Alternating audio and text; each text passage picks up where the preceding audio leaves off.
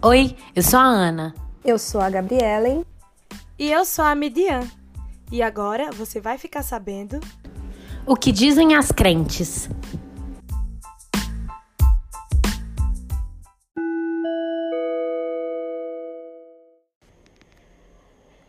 Falar sobre música no meio cristão é encarar os dilemas da dicotomia invisível, mas sólida, que permeia o discurso do que é considerado santo ou profano. Aquilo que é considerado santo é chamado de gospel. Se os cristãos podem ou não fugir deste dilema, talvez nunca entremos em um consenso. Mas a pergunta que por muito tempo foi desconsiderada é: Existe música cristã além do gospel? É aí, gente, estamos com mais um episódio aqui, hoje com a ilustre presença do Marco Teles. Ele dispensa a apresentação, mas para aqueles que estão chegando agora aqui e não conhecem o trabalho dele, diz aí, Marco, fala um pouco sobre você, quem você é, o que você faz. Olá, pessoal. Estou muito feliz de estar aqui no podcast das moças cristãs, das mulheres, né, o que dizem as crentes. E, enfim, sobre mim, eu sou músico. Ah, deixa eu ver que mais. Né? Essa pergunta ela é muito. Parece que ela é a pergunta mais fácil de ser, de ser respondida, né? Mas os psicanalistas e os filósofos ao longo dos, das décadas têm concordado que essa é a pergunta mais difícil do mundo. Quem é você? Então, mas, é, assim, de, de modo geral, o que eu tenho atuado é, tanto na música quanto na teologia, né? Eu sou formado em teologia, faço filosofia pela Faculdade Federal do meu estado, né? A UFPB, Paraíba, é, e sou casado com uma crente maravilhosa que me salva todos os dias e tenho três filhos. Dois o Senhor permitiu que eu criasse, e um o Senhor levou para ele porque viu que talvez eu não teria condições de criar, né, mais de dois. É, e também iniciei recentemente, no, no, estamos no nosso segundo ano, o Coletivo Candeeiro com meu amigo Felipe da Guia, que é o, o, o, crush aí da, da Midian, do que dizem as crentes, e assim eu cheguei é. até aqui. E essa é a ligação de todas as coisas. Assim chegou, entregou, me expondo. Entregou. É, é... Acho que eu já falei tudo. Sim, sim. Então, gente, a gente ouve falar do gospel quando, como sendo uma esfera que separa né, a música cristã da música secular. Mas até na música cristã há artistas que não se consideram parte do gospel, né? Principalmente se a sua música ela tiver flertes com a música popular brasileira. A pergunta é: o que caracteriza o gospel? Essa pergunta ela é, ela é, muito interessante, né? A gente precisa, para responder essa pergunta, eu acho bacana a gente, em primeiro lugar, fazer uma, uma breve investigação sobre quando é que esse termo gospel ele, ele, ele surge dentro do cenário da música mundial, né?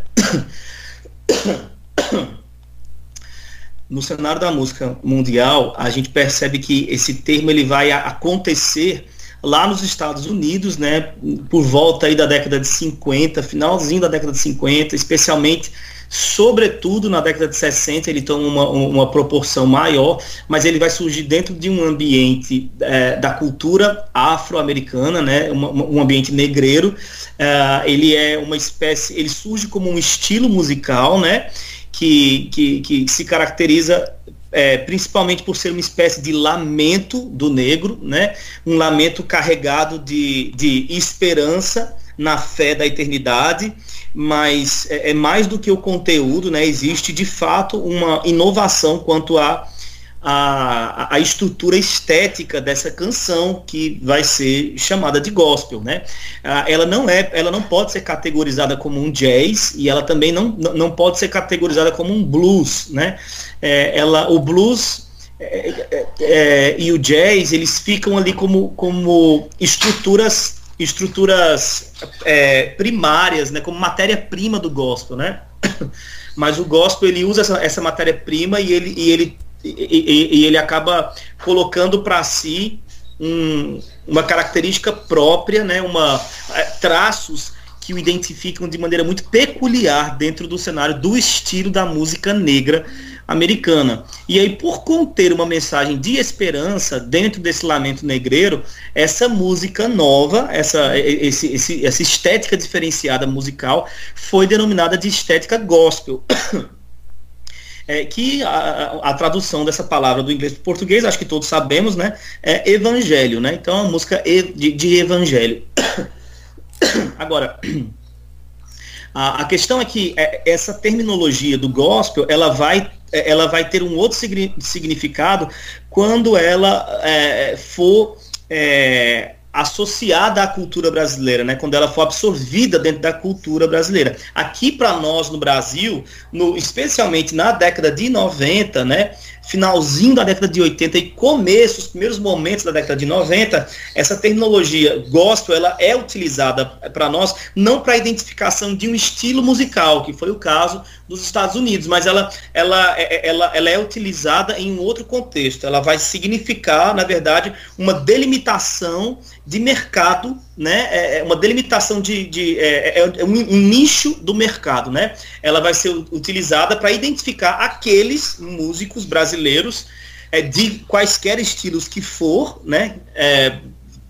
pode ser sertanejo, pode ser alguma coisa meio MPB, pode ser bossa nova, samba, pode ser o que for, forró, é, mas que tem um conteúdo de mensagem é, evangeliquez, né, que fala dentro dos termos ah, dos crentes, né, da, é, dos cristãos brasileiros. Então, se você é um músico da década de 90, ali começo da década de 90, e que faz uma música cristã, né, com conteúdo é, cristão, então você vai ser automaticamente é, é, colocado na estante, na prateleira do mercado, dentro do nicho gospel. É, e, e isso, assim, enfim, houveram é, pontos positivos quanto a essa utilização do termo gospel na década de 90 no Brasil, mas também a longo prazo houve um prejuízo, né? É, eu digo que houve algo positivo no sentido de que naquela época os músicos cristãos eles de fato não possuíam um espaço dentro do mercado. Não havia interesse nenhum de mercado para que, para que o disco deles fossem vinculados em rádios ou fossem vendidos nas grandes lojas e nos grandes mercados e tudo mais. Então, quando a, a indústria musical ela cria o nicho gospel, isso a, a, princípio é muito positivo, porque os cristãos que fazem música começam a, a ter essa possibilidade de vincular o seu material, né? E serem ouvidos e assim sustentar a sua casa de maneira um pouco mais digna, né? Pelo menos aqueles que eram escolhidos para participar desse, é, de, de, é, dessa alvorada do mercado gospel. Agora, é, a longo prazo, o que traz de negativo essa, essa, é, é, essa criação desse nicho chamado de gospel, né? O que traz de negativo principalmente é o fato de que perde-se a, perde de vista a, o diálogo do cristianismo com a cultura de forma geral e mais ampla, né? Então, o cristão que toca forró, ele não é mais um, um músico que toca forró, ele é um músico gospel. O cristão que toca rock, ele não é mais um artista é, do rock, ele é um artista gospel. Então houve uma desassociação com a cultura, né? Houve uma. acabou-se desenvolvendo, é, levantando-se um muro em torno desse nicho de mercado, né? O nicho gospel, e esse muro isolou a cultura cristã, né, musical, das demais esferas de, de, de musicalidade brasileira. E isso Hoje a gente está tentando derrubar esses muros, né? Na verdade, não sei, depende de quem vocês forem entrevistar. Talvez alguém diga que esse muro já não existe mais, talvez alguém diga que esse muro nunca vai ser destruído, e talvez alguém diga que esse muro está em processo de desconstrução. Eu, honestamente, uh, onde me colocaria né, nessa, nessa visão aí, onde é que eu acho que a gente está nesse processo, eu acho que o muro existe, é, mas eu acho que é possível pular o muro, entendeu? É, tem escadas distribuídas ao redor dele, você pode escalar e pular e explorar lá fora. E aí tem escadas para retorno também, né? Porque tem muita coisa bacana dentro do gospel, então você pode escalar de volta e voltar e tomar um drink com a galera dentro do gospel e aí voltar. E deixa esse muro aí, porque eu acho que essa luta de deve existir ou não é uma luta pesada demais. Mas, enfim, eu acho que eu tentei caminhar aí para construir alguma coisa sobre essa coisa da, do, da terminologia em si, né? Do gospel. Sim, sim. E Marco, a gente sabe que uma das das discussões mais exaustivas que existem hoje. É essa discussão chata sobre o que é gospel e o que é secular. E eu queria te perguntar se sempre houve esse, esse dualismo, essa separação daquilo que é gospel, daquilo que é secular no meio dos cristãos. Tendo em vista que esse dualismo às vezes acaba incluindo não só a crença dos artistas e suas letras, mas também ritmos musicais. Por exemplo, esse ritmo aqui é santo. Esse já não pode tocar porque é um ritmo que vem da Umbanda, vamos Profano. dizer assim. Exato. Sempre houve isso, essa, essa separação. Tipo, já houve algum tempo em que os cristãos não, não separaram essa a, a música gospel da música secular e música era só arte, uma arte para ser contemplada, algo belo a ser visto. Rapaz, essa pergunta é muito bacana. Eu gostaria de tentar construir alguma coisa aqui. Vamos ver o que, é que a gente que, que, a gente, que, que a gente pode falar sobre isso, né? O que, acontece? É, é, é uh, olha, se a gente for olhar para o começo mesmo da história da música, né, eclesiástica ou da música religiosa, o que, que a gente vai encontrar? A gente vai encontrar Gregório Magno no século IV, ele é provavelmente esse primeiro, o, o, o, o Midian, que, que constrói esse muro é, dividindo aí ele, é, é, as primeiras pedras que, que dividem o, a música sacra da música profana, elas foram de fato colocadas por Gregório Magno, né? Ele foi um papa, inclusive o próprio Calvino elogiou ele, dizendo que ele foi o último bom papa da história. E o, o Gregório Magno, ele é o criador da, daquela, da, da, daquilo que a gente conhece até hoje como canto gregoriano. Né? O canto gregoriano ele dominou durante todo o período da Baixa Idade Média até basicamente a reforma protestante, né, quando se, é, enfim, se libertou as, a, a, quando se começou um processo de libertação das artes, né, é, para que elas tivessem uma espécie de, de respiro para além da liturgia, para além dos templos. É, mas o Gregório, quando ele estabelece o canto gregoriano, ele é muito enfático quanto à necessidade de se fazer isso. A ideia de Gregório Magno era que quando as pessoas entrassem nos templos, elas tivessem a sensação de estarem, é, é, de fato, em um outro universo, né? numa, numa realidade paralela, numa realidade completamente outra daquela vivida no mundo lá fora, nas tavernas, é, nas vielas das cidades, nas ruas das cidades, ele queria que, que, que dentro do, da estrutura de culto, inclusive ele foi um dos, dos que mais cooperaram na, na elaboração de uma liturgia para o culto mesmo, e ele tinha essa preocupação. Quando as pessoas entrarem aqui, eu quero que tudo seja diferente. E aí ele cria o canto gregoriano, que é desprovido de virtu, virtuosidade. Né? O canto gregoriano, ele não poderia, é, é, é ele faz um paralelo, na verdade, com a, a, a, até com, próprio, com os próprios votos sacerdotais que os é, que os oficiais da igreja é, assumiam publicamente, né? Por exemplo, o voto da castidade, né? Ele de alguma forma faz com que o canto gregoriano seja casto, né? Ele não pode ser é, um canto sensual no sentido de ser envolvente, no sentido de ser, é, de ser, sabe como é que é? assim, de apelar tanto para as emoções. Sim. Então, sim. Ele, tam, ele também traz para o canto gregoriano a, a característica de ser um canto é, é, uníssono, né? não existiria segunda voz, terceira voz. No máximo, no máximo, haveria uma oitavada em um momento ou outro, mas sem, muitos, sem muita virtuosidade. Né? E aí o Gregório Magno ele estabelece esse momento. Então, pra, pra, se você vai perguntar assim, Marco, foi sempre assim? Bom, Gregório Magno, do século IV, ele já começa a levantar essa estrutura. O que eu acho que não existia na época de Gregório Magno e que tem hoje, hoje em abundância é a discussão, né, sobre o porquê desse, dessa separação. Por que, que aqui dentro a gente tem que ser tão casto? Por que, que aqui dentro a gente tem que ser tão é, diferenciado, específico, sacro? E por que, que lá fora tudo é tão profano, tudo é tão negativo, tudo é tão, é, é, enfim, ruim, né? Tudo é tão sujo, né? E a, a, depois de Gregório Magno, o, o, que, que, eu, o que, que eu poderia citar para vocês? Uh, alguns séculos depois de Gregório Magno, veio um camarada chamado Adam de la Halle. É um nome bem esquisito, assim. Ele era Ele era francês. Essa informação agora eu não, não, não estou certo, mas acredito que ele era francês, sim. Deixando eclesiástico um diálogo é, altamente propositivo é, de interação com a cultura. O Adam de la Halle, ele não ele não, é, não se preocupava tanto quanto os seus antecessores da música é, sacra com a música templista, né? Ele, na verdade, ele tinha uma preocupação muito diferenciada. Ele era o Marcos Almeida do seu tempo, né? Ele foi um trovador francês. É, ele era o Marcos Almeida do seu tempo. Marcos Almeida, coitado, né? Pensa que ele, ele pensa que está inovando. Como é que pode, né? A pessoa ser desse jeito. Mas em alguma medida ele é, é, em alguma medida ele está inovando sim. A gente sempre vai precisar de Adams de la Halle. E digo mais, queridas crentes, a gente sempre vai precisar de Gregórios Magnus.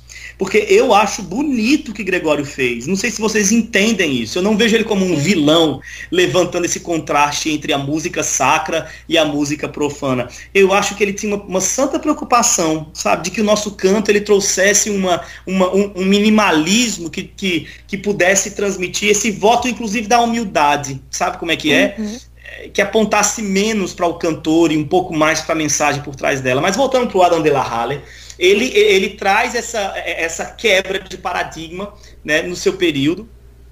É, e ele, ele, ele, ele faleceu aqui, eu estou vendo aqui, ele faleceu em 1288, então veja o tanto que é antigo essa, essa parada. Mas mesmo essa atitude do Adam de la Halle, de, de quebrar esse, esse paradigma da, da música religiosa e de tocar nas. Ele não tocava só na igreja, ele, ele, ele, ele era muito maluco, ele, ele tocou nas cortes, ele, ele fez ele fez. É, como é o nome daquele negócio que as pessoas fazem, gente? As pessoas que são famosas, que saem andando nas cidades. É, tour, né? Meu sonho, tour. Pois é, maravilha, um dia, quem sabe. Então, ele faz tour com reis da França por vários países, não tocando em igreja, mas tocando em festas. E ele era um músico de igreja, tá? Então é muito bacana é, é, essa parada. Aí depois do Adam de la Halle, logo em seguida, aí vem de fato um rompimento desse paradigma da música religiosa com a música profana, que é o rompimento do século XVI, né, com os nossos reformadores. E aí, no, no século XVI, é, meninas, a gente de fato vai ter um momento ímpar, assim, de, de, de libertação da, da arte, isso inclui é, também a música, né? Uh, um dos nossos reformadores, por exemplo, que para mim é o meu preferido, ele é pouco falado, mas eu, poxa vida, eu pago um pau do caramba para ele, que é o Zwinglio, né? Meu Deus do céu. Vocês conhecem o Zwinglio, meninas? Eu tô sim, com vergonha sim, agora de falar que não. Gente, que isso. Já li o Zwinglio é muito especial, meninas. O Zwinglio, ele, é, ele é dos meus, ele é, ele é o Leônidas dos reformadores. Não, Lutero, não é você seu amostrado. É, é, o Zwinglio. Entendeu? O Zwinglio, ele, ele morreu agarrado numa espada, tá entendendo? O Zwinglio era guerreiro mesmo, ele, ele, ele lutou pela reforma não só nos papéis, né, como, como foi a atitude de Calvino, não só diante dos oficiais, como foi a atitude de Lutero, mas ele lutou também nos campos de batalha, ele matou e morreu em batalha para que houvesse uma liberdade dos cristãos para que usufruíssem o seu cristianismo de forma livre, né, e não de forma aprisionada aos, às estruturas católicas romanas. Então, o Zwingli, para vocês terem ideia, nessa, nesse movimento todo da reforma, ele vai levar a música a outro patamar, né? Ele, ele, ele não. Bom, eu preciso dizer algo sobre o Zwingli que, que eu o entendo, mas não concordo, né? Ele, é, na reforma de Zwingli, ele não aceitava a, a, utilização de música no culto, né, no templo. Ele queria que, que o culto fosse completamente esvaziado de música. Mas apesar disso, ele era músico formado e foi ele quem abriu a Orquestra Sinfônica da Suíça, que está lá até hoje. Então, o, o Zwinglio, embora ele, ele, quisesse uma igreja esvaziada, né, de toda a pompa romana, e ele chegou ao nível extremo de esvaziá-la, inclusive da música, eu entendo, foi uma atitude radical para pesar a balança do outro lado e depois finalmente a gente chegar num equilíbrio, né? Eu querendo ser bonzinho com o Zwinglio, obviamente, porque quero ser amigo dele. Então, mas, é, mas apesar disso, dessa atitude dele dentro da igreja, do lado de fora, ele falou: a música tem o seu lugar e a sua importância. E, e pudera todos os cristãos desenvolverem as suas músicas para o bem e, e, e para a alegria da sociedade. E assim ele foi lá e deu o exemplo e abriu a Orquestra Sinfônica da Suíça. Então, é, depois do século XVI, a gente vai ter um período ah, dos nossos inólogos, né? Que, que, são os séculos seguintes, que vai vir aí o Isaac Watts, Charles Wesley, John Newton, o Horatio Spafford e a Fanny Crosby, que já, já não é mais no período mais tão inglês, porque a Fanny Crosby é americana. Eu estou metralhando todos esses assuntos, gente, porque eu escrevi um livro novo que vai sair, que está saindo esse mês sobre tudo isso. E eu estou muito animado para falar sobre esse livro, mas a pandemia não me deixa, então não tem igreja nenhuma para me ouvir. Entendeu? Pode falar aqui, fica à vontade. Então, aí nesse Ai, período. agora. O cálice para sempre. Nesse período da, da, da, dos inólogos, a gente vê que aos pouquinhos, né, do, enquanto a gente ia se afastando do século XVI, a gente começa de fato a criar as nossas próprias estruturas musicais de modo a, a, a nos desassociarmos da cultura de forma geral. E aí, finalmente, vai e nasce sempre um Adam de la Halle, né? Na, no, na, nossa cultura, especificamente aqui no Brasil, eu acho que o nosso maior Adam de la Halle foi, de fato, tem sido, de fato, Marcos Almeida. Eu digo foi porque quando ele começa com esse diálogo, e ele começa a, a querer fazer isso de forma mais efetiva, é, ainda não havia muita gente fazendo, né? É, enfim, eu não quero ser injusto, então eu preciso citar o Kim, do Catedral, que tentou, de alguma forma, esse diálogo com a cultura da música lá fora, mas não conseguiu tão efetivamente. Me parece que o, o Marcos Almeida teve um pouco mais de tato, de jeito, né? É, ele tem um jeito para lidar com a galera gospel, sem perder essa amizade da galera gospel, e um jeito para lidar com a cultura lá fora, sem também parecer um ET de Varginha chegando. Então, assim, Midi, é, sempre houve sim essa discussão e, essa, e essa, que, essa questão, ela sempre houve. O que eu acho é que a gente não pode parar de refletir. Resolver, eu duvido muito que a gente vá resolver, mas a gente não pode parar de lembrar da história, de refletir, de conversar sobre esses assuntos, para a gente poder ter uma atitude mais consciente diante do cenário, sabe? Todo esse dualismo, a questão de, de demonizar a cultura, de afastar completamente a música cristã da cultura, que não é necessário, né? E eu vejo assim que tem surgido uma, uma onda nova de, de, de pegar as coisas da cultura que são boas e trazer para dentro, que eu acho que Marcos Almeida fez isso, é, você faz isso, né? E outros meninos também, até do grupo que você faz parte, né? Do Candeeiro, eu vejo uma incorporação da brasilidade, né, que, que é, um, é um termo agora que está sendo muito falado, muito maior e, e é muito rico, né? Acho que é muito rico. Eu, eu fico imaginando como seria se a gente tivesse isso é, em todas as regi regiões do Brasil, tanto que, que seria de riqueza da música cristã brasileira, assim, para o mundo, sabe? Para exportar para todo mundo. Eu acho que seria muito, muito louco, mas é, é muito bom que vocês já começaram esse trabalho. É verdade, eu concordo plenamente com a Ana. Mas, viu, é, quais os principais obstáculos de quem questiona e critica o mercado gospel? O crente. Próxima pergunta. Não, mas é, gente, é muito complicado a gente lidar com, com o crente, porque, veja bem, Ai, meu Deus do céu. Eu vou, eu vou, eu vou, eu vou me expor aqui, aproveitar que, o, que, o, que o, o podcast de vocês ainda não chegou a, a, a superar o Mamilos, né? É, é, então vou me expor aqui, tá? Mas assim, é, o, eu estudei, como vocês sabem, né, teologia por oito anos e fui muito abençoado nos meus estudos de teologia. E depois eu entrei na faculdade de filosofia. E mesmo antes disso, antes de teologia, assim que eu saí do ensino médio, eu estudei psicologia. Eu não fui até o final porque eu deixei os meus professores malucos. Mas, não, mentira, foi porque eu não tive dinheiro mesmo para pagar, era particular na época. Mas. foi Mas tu gosta, né, Midian? de me acabar. E aí eu estudei também psicologia, né, por um período, por um, acho, é, três, foram três períodos, né, um ano e meio. E aí, o é, que que eu tenho, que, que eu tenho para dizer com isso? É que eh, me, eh, eu consigo fazer facilmente um contraste entre a atitude da academia diante do conhecimento né, e a atitude da teologia. Eu estou separando teologia da academia, veja bem, isso nem é, isso nem é bacana fazer, porque teologia faz parte da academia científica. Né? Teologia é um estudo. Né?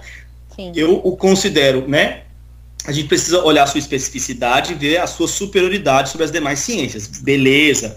Mas, de forma geral, olhando de forma geral, ele é parte da academia, parte do, do das ciências, né? Então, mas a atitude eh, das demais, dos demais ambientes acadêmicos, né? Para com a atitude do ambiente de teologia, meu Pai amado, Senhor Jesus. É um negócio assim muito é, discrepante, é muito diferenciado, muito, muito mesmo, né? E isso é muito é, triste de se dizer, porque você veja bem, a nossa ciência, né, a ciência da teologia, né, a, a, coisa do estudar aquilo, aquilo que Deus escolheu revelar sobre si para nós, né? Ir diante dele buscando encontrar o seu caráter, os seus, os seus, atributos, a sua, a sua essência, né? A sua revelação que está sua revelação que está disposta para nós. É, isso tudo os nossos maiores nomes da teologia, eles já disseram isso, né? Que é esse movimento do homem diante da teologia é um movimento humilhante, né? Inclusive esse foi o tema do livro do Jonas Madureira recentemente, né? Inteligência humilhada. A ideia é essa, é que quando você chega diante da ciência da teologia, você se sente altamente humilhado. Não tem não é coerente estudar teologia é, de pé não é coerente estudar teologia de pé, vocês entendem? A teologia se estuda de joelhos. E isso Paulo deixa muito bem claro para nós quando ele vai escrever a sua, a, a, sua carta mais importante, mais imponente, que é a carta é, aos romanos. Ela é mais importante do ponto de vista é, de construção dogmática, né, de construção é, de doutrina. Né?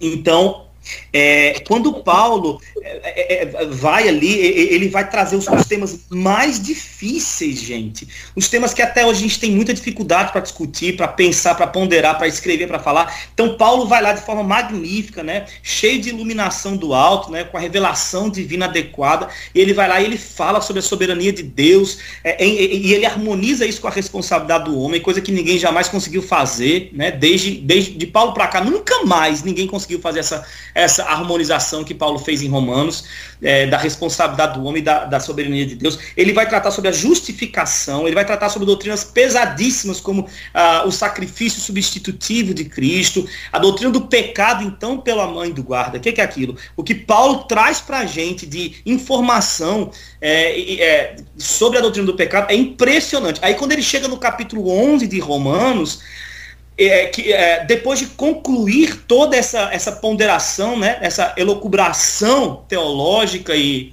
e, e por que não dizer acadêmica, como é que ele encerra isso? Ele encerra isso com, com a doxologia que a gente conhece, né? Ó profundidade das riquezas, tanto da sabedoria quanto do conhecimento de Deus. Quão insondáveis são os teus juízos e quão inescrutáveis são os teus caminhos. Quem, pois, conheceu a mente do Senhor? Quem foi o seu conselheiro? Quem primeiro lhe deu para que lhe pudesse ser restituído? Então, Paulo chega no final da sua elucubração, não orgulhoso, carregando o seu, o seu compêndio teológico debaixo dos braços, debaixo do braço ali, né, com o nariz em riste, e dizendo, olha o que, que eu fui capaz de escrever, olha o que, que eu fui capaz de, de, de organizar, de sistematizar, olha só a minha capacidade. Não, Paulo joga todos os papéis para cima e fala, ninguém consegue conter. Ninguém consegue entender. Ninguém, ninguém é capaz de entender. Isso aqui que eu acabei de fazer, vocês acham que eu entendi? Eu não entendi. Gente, isso é de, de, de uma humildade, de, de, uma humilhação fora do sério. E aí, é, embora seja é, é, é, esse o padrão de comportamento de qualquer um que vai estudar teologia, não é o que você encontra no seminário. Tudo bom? Bom dia, tudo bem?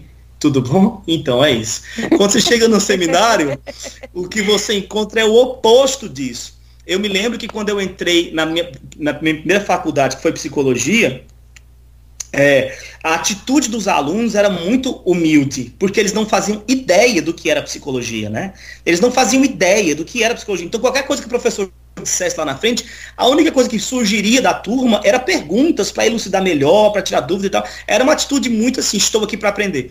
Eu nunca vi isso em teologia. No meu primeiro dia de aula de teologia, quando eu sentei na, na, na minha, na, minha, na minha cadeira e olhei para o meu lado, ao meu redor, né? Minha turma tinha em torno de umas 40 a 50 pessoas, todos eles teólogos. No dia 1 de teologia, todos eles teólogos. Então, qualquer coisa que o professor falasse virava uma briga dentro de sala de aula, porque só tinha teólogo, né? Dentro da sala de aula. Então, é, é muito complicado falar. É muito complicado falar, criticar dentro do ambiente cristão é muito complicado. Você criticar um disco é, que sai no, no ambiente é, da, da, da, arte de forma geral, né, no ambiente popular, é muito fácil. O cara que lança o disco, ele já está dando a cara a tapa. Né? O Chico Buarque, quando lança o disco dele, ele no outro dia seguinte, o que ele vai fazer? Ele vai pegar a sua xícara de, de, de chá, de café, né? Ele vai pegar o jornal e ele vai ver é, o que foi falado sobre o disco dele do ponto de vista positivo, do ponto de vista negativo, do ponto de vista construtivo, do ponto de vista de inveja, né? Tanto faz, mas a pessoa oferecer uma, um trabalho de arte ao mundo é dar a cara a tapa, né? E aí, dentro do ambiente cristão, não. Dentro do ambiente cristão, não. Eu lanço um disco, uma canção, ela viralizou. Se alguém for criticar, ah, meu amigo, somos todos teólogos, entendeu? E aí, é, é, respondendo sua pergunta, Gabi, o mais difícil de você elaborar uma crítica ao gospel, e eu fiz isso né, com o livro Vida Após o Gospel, é, eu tinha muito medo de ser processado, embora eu tomei todo, todos os cuidados devidos, né? É, eu, eu, não fui ácido demais, eu não fui é, debochado, eu não fui pessoal, eu não citei ninguém de forma pessoal, sabe? Eu fiz uma crítica ao modus operandi do, do, do mercado gospel de forma geral. Então, mas o que eu entendo, tendo eu sido um, um crítico ao, do, do gospel, né, e sendo até hoje, eu entendo que a maior dificuldade é o crente. O crente ele tem muita dificuldade em ouvir crítica. Deus é quem me livre. Eita. É, e conta pra gente assim, é, o que seria o, o, o pós-gospel? É, um, um tipo de movimento ou mercado? Como a gente colocaria isso? Tá. O pós-gospel, gospel para mim, o que, que, que acontece? Quando eu escrevi o livro Vida Após o Gospel, a ideia principal do livro não é criticar o mercado gospel, tá? As pessoas eh, pensam que sim, até começarem a ler o livro, mas é, não, não teve um sequer que veio conversar comigo depois da leitura do Vida Após o Gospel e que não deixasse isso pontuado de alguma forma. Né? Dissesse, olha, eu pensei que eu fosse ler um livro que ia criticar o movimento gospel da primeira página até a última e descobri que isso está circunscrito à, menor parte do livro, né? É, a, a maior parte, né? É, da, do texto é, na verdade, apontando um caminho que eu acredito que é mais adequado para a igreja caminhar, né? Ou apontando não é nenhum caminho, né? Mas apontando caminhos, levantando sugestões, levantando ideias, reflexões de como é que a gente poderia caminhar enquanto músicos cristãos, enquanto receptores da indústria cristã também, né? Porque eu gostaria muito, e, e isso eu insisto no livro, que a gente é, criticasse o gospel de forma a despertar nas pessoas que consomem o gospel uma atitude menos ingênua diante do cenário do gospel. A ideia não é morte ao gospel, né? Vamos caçar as bruxas do, do gospel, né? Cadê, meu Deus, a Fernanda Brum para eu pegá-la? Cadê a Aline Barros? Pra... Não, não é isso a ideia. A ideia é, é a gente é, ter uma atitude mais mais ativa diante do, do, que a indústria gospel oferece. Que eu acho que o cristão ele é muito passivo diante do que a indústria gospel oferece. Tudo que vem da indústria gospel, a gente recebe como se fosse um anjo que tivesse dado para aquela pessoa. Eu lembro quando eu era adolescentezinho, mais novo, bem novinho, que eu ouvia os discos gospel e eu realmente pensava que aquelas músicas elas tinham saído de momentos assim de transe, sabe? Que os artistas tiveram, assim, de olhar e orar, e aí um anjo desceu, e aí não sei o que e tal.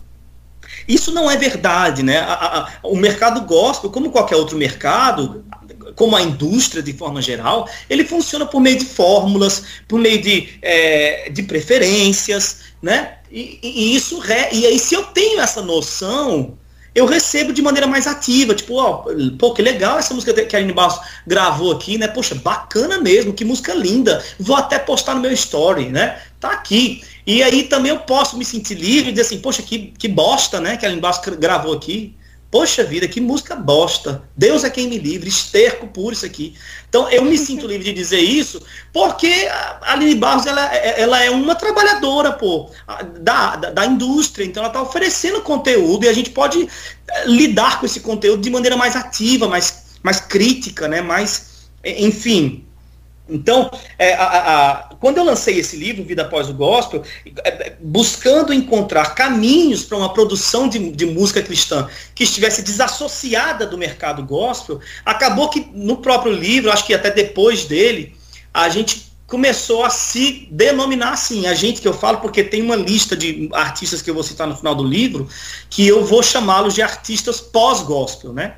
É aí que eu trouxe esse, é, essa, essa proposição da gente se, se tratar assim. Agora, o que, que seria o artista pós-gospel, né? Significa que eu não vou gravar uma música no estilo é, é, worship, como por exemplo o Morada?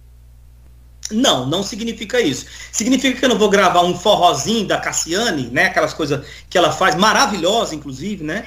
É, significa que eu, que eu não vou mais gravar nenhum tipo de, de, de, música que na sua estética lembre o gospel? Não, não é isso. A desassociação, qual que é a linha que divide os meninos dos homens? Opa, peraí, calma, eu estou num podcast de mulheres. Qual que é a linha que divide as meninas das mulheres, né? É o quê? É a menarca. Não, tô brincando. É a linha que divide... a linha que divide a menina das mulheres quando o assunto é gospel e pós-gospel, a linha que divide está no, na preocupação de conteúdo, tá? Porque eu acho que o conteúdo gospel, via de regra, estou sendo generalista aqui, quero deixar bem claro, tá? Via de regra é um conteúdo despreocupado, é um conteúdo superficial, são assuntos que, que, que, que, que são tratados sempre na superficialidade dos seus termos, tá? É, então, a primeira divisão entre gospel e pós-gospel está na preocupação do conteúdo, preocupação do que eu vou dizer, da mensagem que eu vou passar. Eu acho que um artista que quer ser para além do gospel, ele é um artista doente, doente com aquilo que ele vai escrever. Ele é doente, ele é maluco, ele faz psicanálise, tá? E ele toma remédio controlado. Porque ele quer, porque quer dizer alguma coisa que faça sentido ele quer dizer alguma coisa que, que, seja dito da maneira mais bela possível, da maneira mais adequada possível, né? Essa é a primeira divisão. A segunda divisão que eu entendo do gospel para pós-gospel, e aqui eu encerro, é a divisão da estrutura de comportamento artística. Eu gostaria, e é isso que eu insisto com, com, com o, o, os meninos do candeeiro, né? o pessoal do candeeiro, eu gostaria que os artistas cristãos fossem menos pedantes.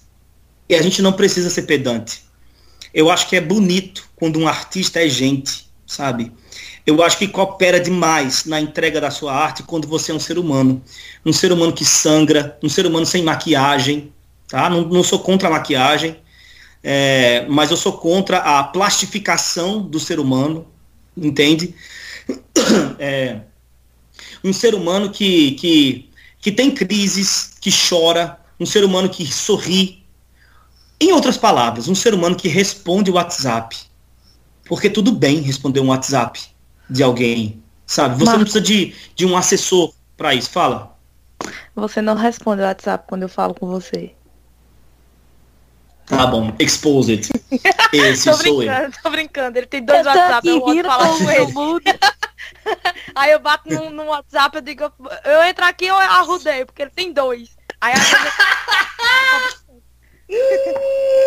Eu entro aqui e eu arrudei. Foi, tu falasse isso uma vez, eu achei tão engraçado. Mas eu acho que eu gostaria, eu sei que chega um nível de, de, de repercussão da sua arte que é muito difícil você conversar com as pessoas, tá? Eu sei. Mas eu conheço artistas muito famosos muito famosos que são altamente acessíveis, que andam, que andam feito gente na rua. E também conheço artistas que não têm fama nenhuma, mas já assimilaram o comportamento gospel. Já se comportam feito um gospel. Sabe como é que é? Então eu acho que a, a linha divisória que divide os, as meninas das mulheres está nisso. É o comportamento, é como é que eu lido com a minha arte diante da, do público que eu entrego, sabe? Quando o Marcos Almeida começou com essa moda, tipo assim, gente, o show terminou, mas eu vou ali rapidinho tomar uma água, trocar a blusa, porque essa aqui tá suada, e vou voltar pra gente bater um papo, quero ouvir vocês. Eu acho que vocês já foram para show do Marcos Almeida que ele faz isso.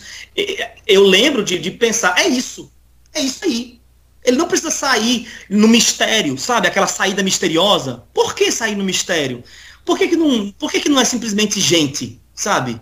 Então eu acho que esse comportamento diário de se olhar e se projetar da maneira mais autêntica possível, né? menos plastificada, menos tapeada, menos hipócrita possível, esse é um esforço, tá, gente? Não é fácil, não. Porque a, a, nossa tendência é projetar uma imagem que a gente considere que vai agradar melhor as pessoas. Essa é a tendência do ser humano. Né? Mas é um esforço que a gente precisa se ajudar para isso.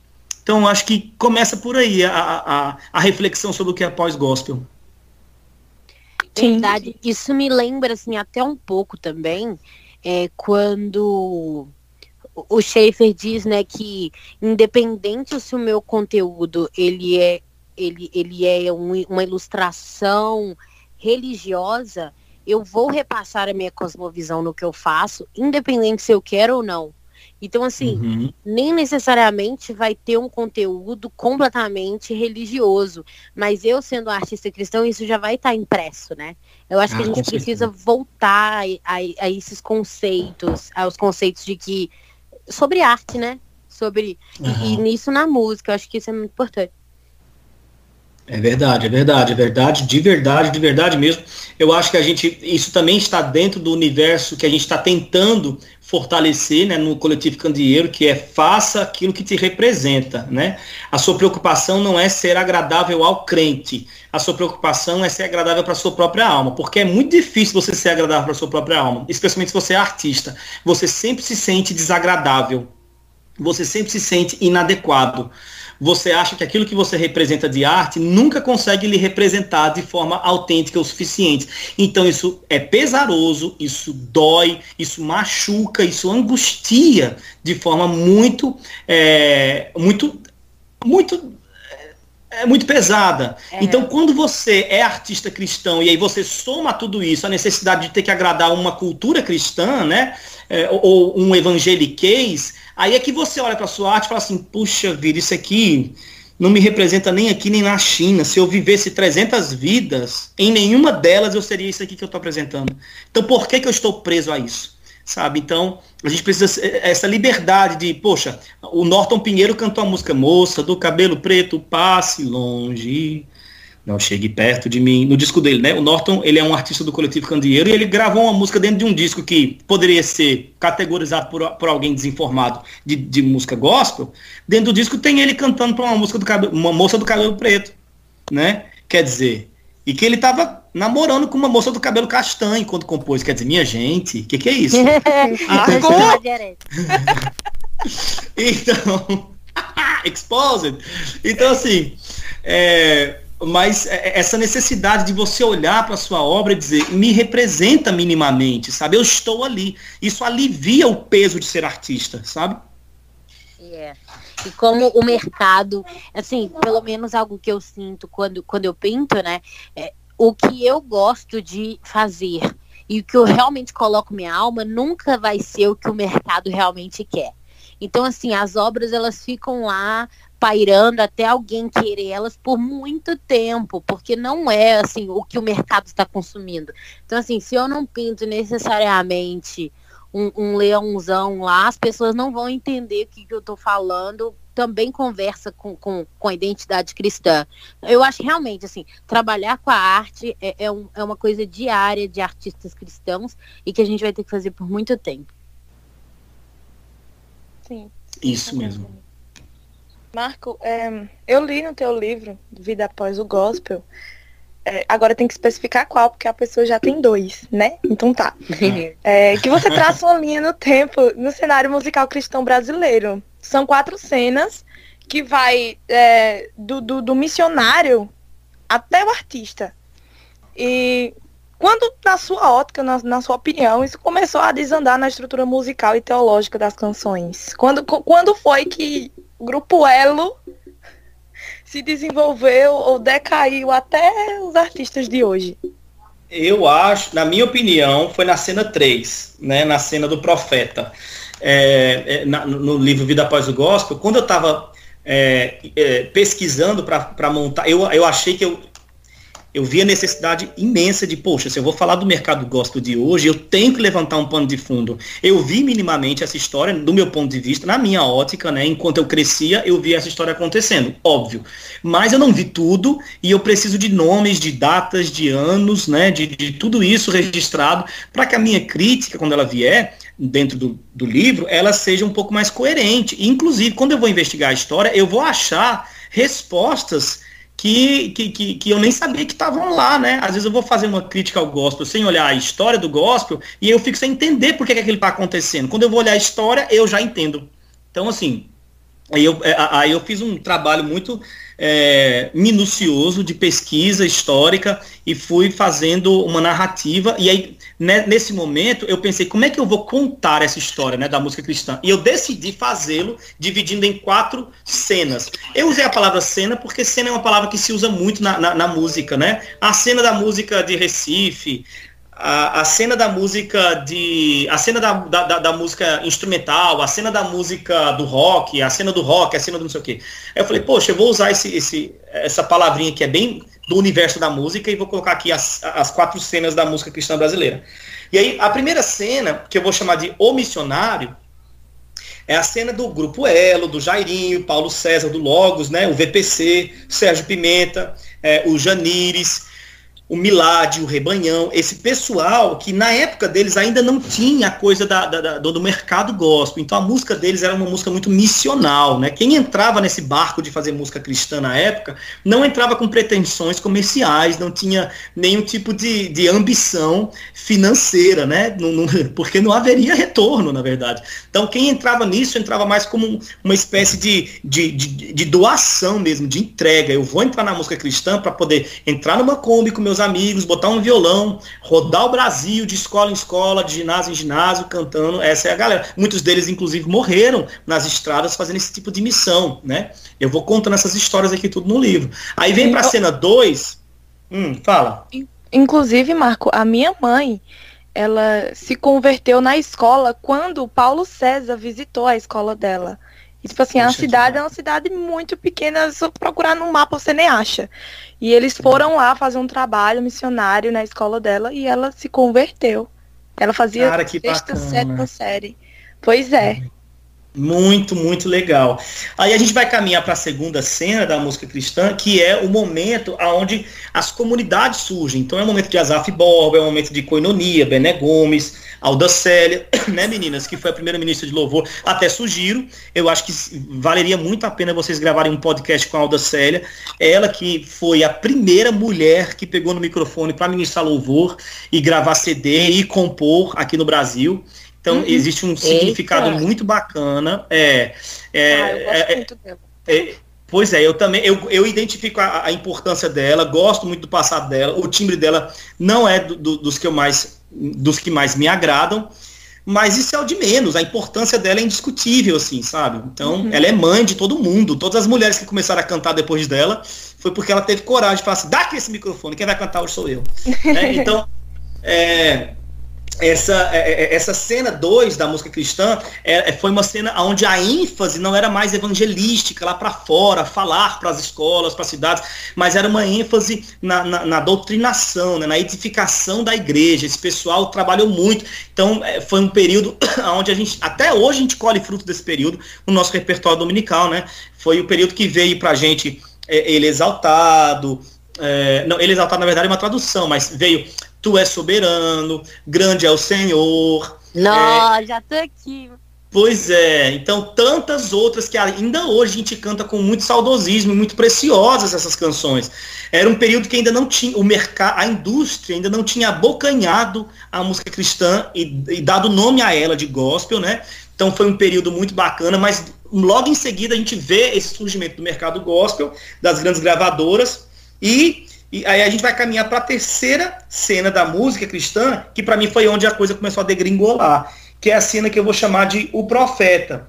Para mim, o que marca a, o nascituro dessa nova cena é 1997, a Ana Paula Valadão, quando pega o microfone a primeira vez para gritar: Dê um brado de louvor ao Senhor! Pronto, quando ela falou isso a primeira vez, virou a cena.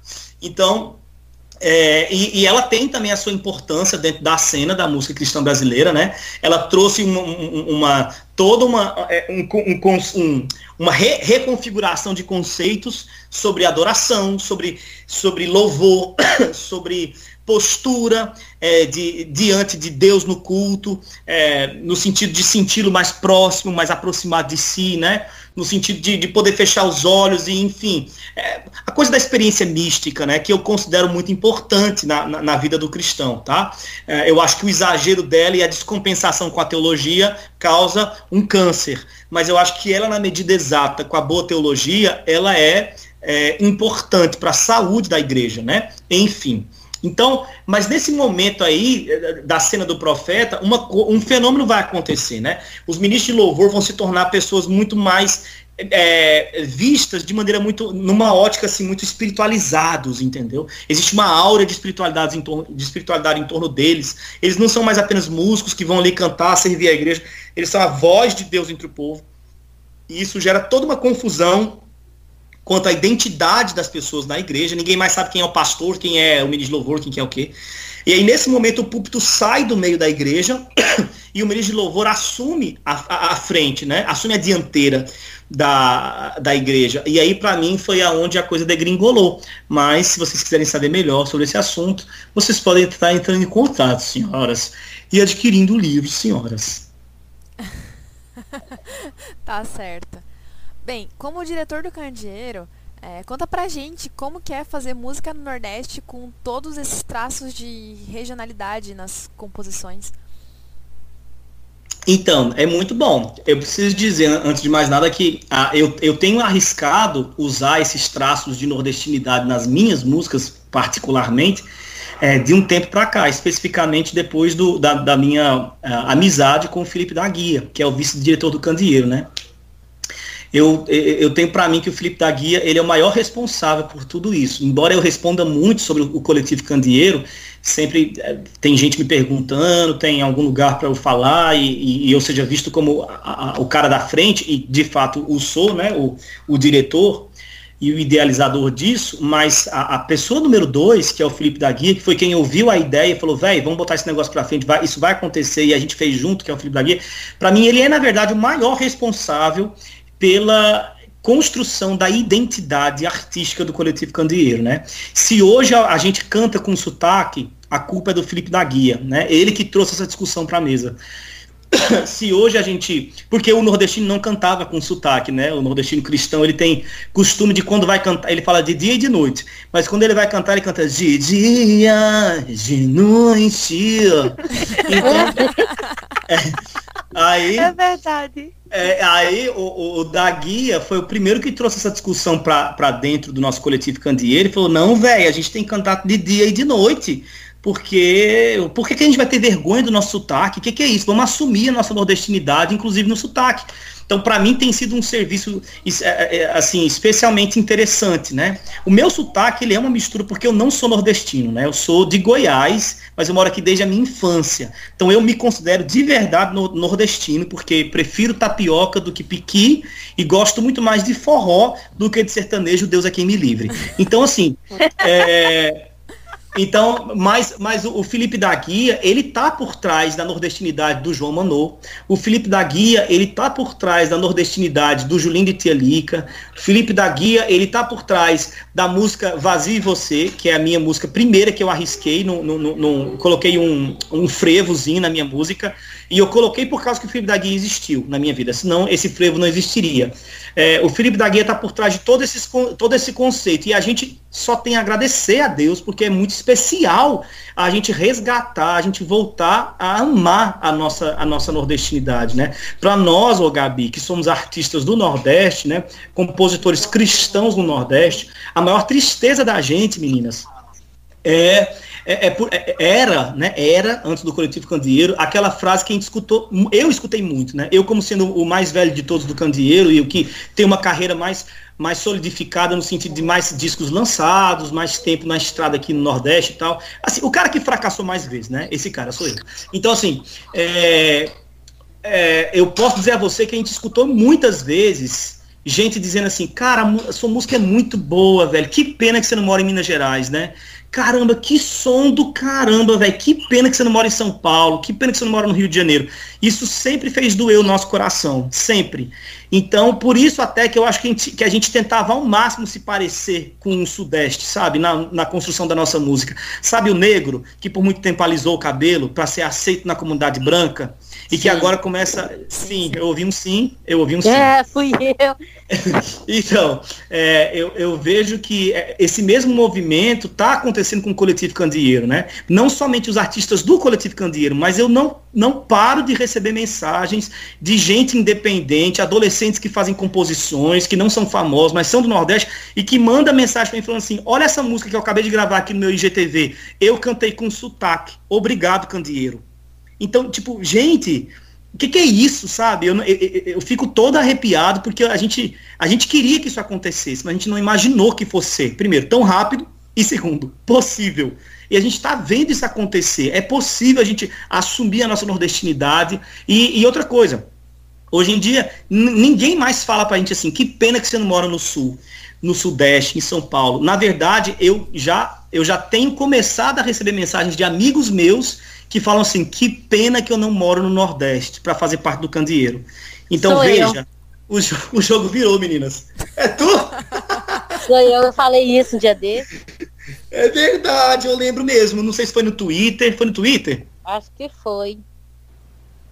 Enfim, então, para responder finalmente a pergunta, como é que é fazer arte no Nordeste? Hoje, olha só, que, que coisa mais linda, eu vou dizer a resposta hoje. É maravilhoso. É a coisa mais linda do mundo eu louvo a Deus por estar no Nordeste e estar com os meus amigos do Candeeiro fazendo arte. Glória a Deus. Oh. Achei isso lindo. Muito lindo. É... Amor, fazer podcast com as meninas é engraçado, porque elas fazem assim, ó. Oh. Muito lindo. Eu, eu, eu, saio desse podcast aqui quase falando, quase pegando o sotaque de vocês. Eu já tô querendo ser nordestino. Pode ser, à vontade. Então, é, esse momento do podcast é um momento que a gente faz é, indicações de materiais, de livros, documentários, qualquer outra coisa que possa fazer com que a gente possa entender a respeito do tema que a gente está conversando nesse episódio. Você tem alguma indicação para dar? Tenho sim. Eu quero indicar dois livros é, é, que eu considero muito importantes nessa discussão. O primeiro se chama Vida Após o Gospel, é, do autor do autor Marco Teles Beloub, tá? É, ele não está em loja nenhuma, porque é mais um dos meus itens fracassados que eu lanço na minha vida, mas ele está sendo vendido no meu direct do Instagram, tá bom, gente? E eu falo fracassado, mas com muita alegria. Deixa eu dizer a vocês que esse meu fracasso foi o melhor de todos. É, o ano passado, antes do ano terminar, não fazia ainda nenhum ano que a gente tinha lançado Vida Após o Gospel, e eu já recebi uma mensagem do pessoal da Box 95, que foi quem lançou pra gente, né? É, dizendo que o meu livro ele estava é, no top 5 dos livros mais vendidos no Brasil, é, da temática reformada é, de autor brasileiro. Eu sei, Uau. é um recorte muito específico, mas para mim, que nunca Caramba. fui poiqueira nenhuma, isso significou demais, entendeu? Outro livro que eu quero indicar também, gente, é o livro. Desculpa, mas eu preciso fazer esse jabá. É o livro A Décima Marca, que está saindo agora em julho, né? Que é quando a gente está gravando esse podcast. Esse décima marca, eu, eu aprofundo a discussão sobre a construção de uma música que seja saudável e conto toda. É, na verdade, o livro A Décima Marca, o bacana dele é que ele é dividido em três partes, né? Doxologia antiga, doxologia primitiva e doxologia tradicional. Na parte 1, doxologia antiga, eu vou falar sobre todas as vezes que a música aparece no Antigo Testamento. Na parte 2, doxologia primitiva, eu falo sobre todas as vezes que a música aparece no Novo Testamento. E na parte 3, doxologia tradicional, eu, eu, eu vou fazer uma narrativa histórica desde Gregório Magno, né? Vocês lembram que eu falei sobre ele aqui, até Paulo César do Logos, eu faço uma linha gigante de todos os que contribuíram na construção do nosso repertório religioso. Então, É, eu vou deixar esses dois livros e para não dizer que eu só falo de mim, né? É, eu vou dizer, deixar também para vocês o livro A Igreja Local e a Música no Culto, do Felipe Fontes e do João Almeida. Também é um lançamento, saiu muito recentemente, não tem nem dois meses, mas eu já estou com ele aqui, inclusive, agora na minha mão. Eu gosto demais. Fui, inclusive, convidado para fazer um podcast com ele sobre o meu livro e o dele. E estou muito satisfeito porque o conteúdo dele é impressionante, é um conteúdo altamente acadêmico e eu, eu recomendo demais. Show de bola, show de bola. As meninas têm alguma coisa para indicar também? Eu indico a mesma coisa que Marco, eu ia indicar o livro dele, né? Mas já fez isso. Então é bom então... mesmo, é bom mesmo. Pois é, a de, a de indicar o primeiro e indicar o segundo. Ô, gente, vocês não combinam comigo, aí fica complicado, né? Vamos combinar esse negócio. É, é. Desculpa. É, eu, eu, eu não tenho algo es, especialmente sobre o gospel, porque eu acho que o Marco acaba fazendo. Ele tá meio que desbravando o, o território da literatura nesse assunto sozinho, eu diria um pouco assim. É, também com, com, com o, a pessoa que ele, que ele deu de sugestão, eu esqueci o nome, desculpa. Mas é, eu diria que é sempre bom a gente estudar sobre arte, sobre cultura. Então, eu vou indicar é, um livro que não tem nada a ver, mas pode contribuir para o diálogo, que é a Arte Moderna e a Morte de uma Cultura, do Rockmacher, para a gente entender mais sobre cultura e para a gente crescer nesse diálogo. E aí leiam também o livro do Ted, gente, porque é isso. Tá certo. Bem, é, agora a gente finaliza né, o nosso episódio agradecendo a tua presença aqui, Marco. Muito obrigada por ter, ter se disponibilizado para participar com a gente, né? Tirar um tempo aí seu precioso. A gente sabe que né, todo mundo tem muita ocupação. Agradeço de coração que Deus abençoe você, o seu trabalho e quem sabe a gente possa fazer outras colaborações aí no futuro em outras, de outros, em outros temas, outros formatos. E é isso. Que legal, eu também agradeço muito, viu, gente? Vocês são meninas muito especiais, parabéns pelo trabalho de vocês. Continuem aí na jornada e que Deus dê bom êxito em tudo, tá bom, gente? Amém, amém. Ai, amém. Você também. Amém. E, e, e Ouçam o coletivo Candeeiro.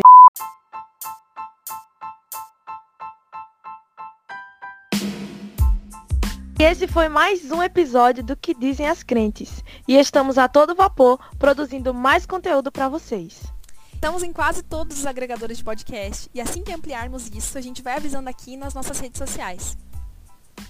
Nos sigam nas nossas redes sociais. O Instagram é arroba o que dizem as crentes e o Twitter é arroba dizem as crentes. Você também pode nos acompanhar nas nossas redes sociais privadas, onde a gente está sempre postando conteúdo novo.